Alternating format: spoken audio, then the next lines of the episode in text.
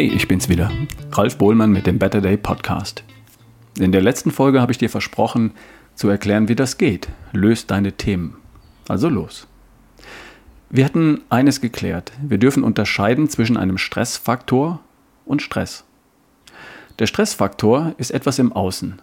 Eine Situation, ein Ereignis. Das kann ein Anruf sein, vom Rechtsanwalt, vom Chef, vom Finanzamt oder ein Brief, ein Einschreiben, irgendwas Behördliches, Kündigung, Bußgeld, Anzeige. Hm? Auch eine hohe Arbeitsbelastung kann ein Stressfaktor sein. Viele Dinge, die alle dringend erledigt werden müssen und vermeintlich sind alle wichtig. Häufig sind sie einfach nur dringend, aber nicht wirklich wichtig, wenn du mal drüber nachdenkst. Aber zum Nachdenken hast du ja gar keine Zeit. All das sind Stressfaktoren, mögliche Auslöser von empfundenem Stress. Empfundener Stress ist das Vorhandensein von Stresshormonen in deinem Blut und Stresshormone erhöhen deinen Blutdruck, erhöhen deinen Puls und spannen deine Muskeln an. Und das ist gut, wenn du fliehen möchtest, wegrennen oder kämpfen und zwar mit den Fäusten. Das ist aber nicht gut, wenn es darum geht, ruhig und gelassen auf eine Situation im Job, im Straßenverkehr oder in der Familie zu reagieren. In dem Fall behindern die Stresshormone nur deinen Stoffwechsel und beanspruchen dein Immunsystem und das willst du verhindern. Warum? Weil es dich auf Dauer, also über Jahre und Jahrzehnte, krank und dick macht, wenn permanent Stresshormone in deiner Blutbahn zirkulieren. Dafür waren sie von der Natur auch nicht vorgesehen. Früher, also in den letzten vier Millionen Jahren, bis vor wenigen Generationen, war Stress etwas, das alle paar Tage mal vorkam. Heute fühlen sich viele den ganzen Tag gestresst, von morgens bis abends, sogar am Wochenende, im Urlaub, eigentlich ständig. Dann wird aus dem Kurzzeitstresshormon Adrenalin das Langzeitstresshormon Cortisol. Und das kann man messen und daran kann man ablesen, wie weit man noch vom Burnout entfernt ist. Die Stressfaktoren, die kannst du nicht ausschalten den einen oder anderen vielleicht, und dann taucht garantiert der nächste potenzielle Stressfaktor auf. Stressauslöser waren immer da und sind immer da. Das nennt man Leben. Früher war es der Säbelzahntiger, der Winter oder feindliche Stämme und heute ist es der Stau auf dem Weg zur Arbeit, Corona, die Flut von E-Mails und Zoom-Meetings und die tausend Dinge, die du zu erledigen hast. Was du aber tun kannst, ist folgendes. Du kannst diese Stressfaktoren managen. Will sagen, Du identifizierst deine Stressfaktoren und dann du, triffst du für jeden Einzelnen eine wohlüberlegte Entscheidung. Und zwar eine, die dafür sorgt, dass dein Körper keine Stresshormone mehr ausschüttet. Schritt 1. Identifiziere deine Stressfaktoren. Was ist das, was dich fertig macht? Die hohe Belastung im Job, im Familienmanagement?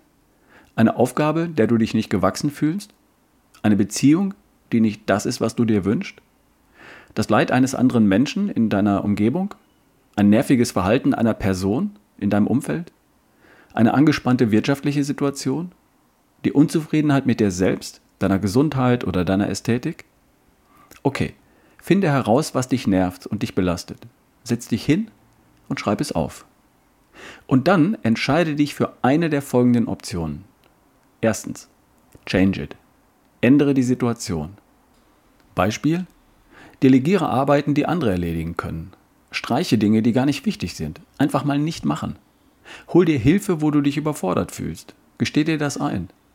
Sprich über deine Beziehung und arbeite daran, sie zu verbessern. Finde eine Lösung für deine Finanzen. Ausgaben runter, Einkünfte rauf. Natürlich ist das nicht leicht. Versuch es trotzdem. Option 2. Like it. Mach deinen Frieden damit. Wenn du eine Situation nicht ändern kannst, dann akzeptiere sie so, wie sie ist. Beispiel?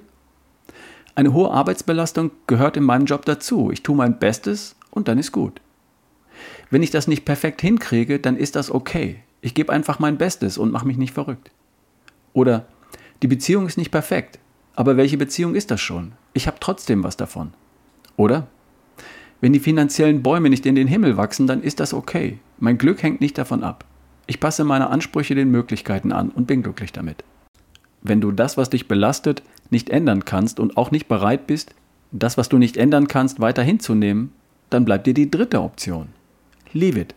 Beende die Situation. Verlasse die Situation. Geh. Manchmal ist das der sinnvollste Weg, weil er dir vielleicht neue Möglichkeiten eröffnet und weil er eine große gesundheitliche und mentale Belastung von dir nimmt. Beispiel. Du suchst eine neue Aufgabe im Unternehmen, ein anderes Team, ein anderes Unternehmen, eine neue Herausforderung. Oder du gibst eine Aufgabe ab, der du dich nicht gewachsen fühlst. Sorry, dafür bin ich nicht ausgebildet worden. Oder du beendest eine Beziehung, die dir mehr schadet, als sie dir gut tut. Glaub mir, es gibt noch vier Milliarden andere da draußen und wenn die oder der es einfach nicht ist, dann ist das für dich kein Problem. Manchmal ist eine Trennung das Beste, was dir passieren kann. Entscheide dich. Erstens, change it, ändere, was dich belastet. Zweitens, like it, mach deinen Frieden damit und akzeptiere es einfach. Hör aber wirklich auf, dich zu ärgern. Und drittens, leave it, finde den Ausweg und beende oder verlasse die Situation. Das Einzige, was nicht in Frage kommt, wäre die Option 4. Hate it.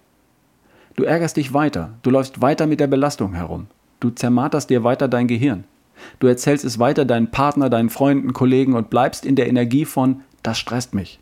Hör damit auf, sofort. Finde heraus, was das ist, das dich stresst und belastet und dann entscheide dich. Change it, like it oder leave it.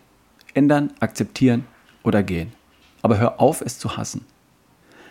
Du glaubst, das geht bei dir nicht? Weil dein Problem größer ist oder auswegloser? Oder weil es gar nicht ein großes Problem ist, sondern ganz viele kleine? Glaub mir, es geht. Change it, like it, leave it kannst du immer anwenden. Und immer ist die Entscheidung für eine oder mehrere der genannten Alternativen besser als hate it, weiter ärgern. Egal ob es um die Zahnpastatube geht, die du aufrollst und die dein Partner völlig unsinnigerweise flach drückt, oder um das Leid und das Sterben eines geliebten Menschen. Hate it ist immer die schlechteste Lösung. Und zwar für dich und für die anderen auch. Also bleiben dir die drei anderen Alternativen. Change it, like it oder leave it. Entscheide dich. Und zwar jetzt. Falls du der Meinung bist, dass du ein Problem hast, das sich auf diese Art nicht lösen lässt, dann schreib mir gern an ralf at barefootway.de. Vielleicht hilft ein neutraler Blick von außen. Keine Sorge, ich werde hier nichts ohne ausdrückliche Erlaubnis veröffentlichen und selbstverständlich keine Namen nennen oder so etwas. Also, raus aus der Emotion, manage deine Stressfaktoren, und spür die unglaubliche Erleichterung, die sich einstellt, sobald du eine Entscheidung für Change It, Like It oder Leave It getroffen hast. Bis demnächst. Dein Ralf Bohlmann.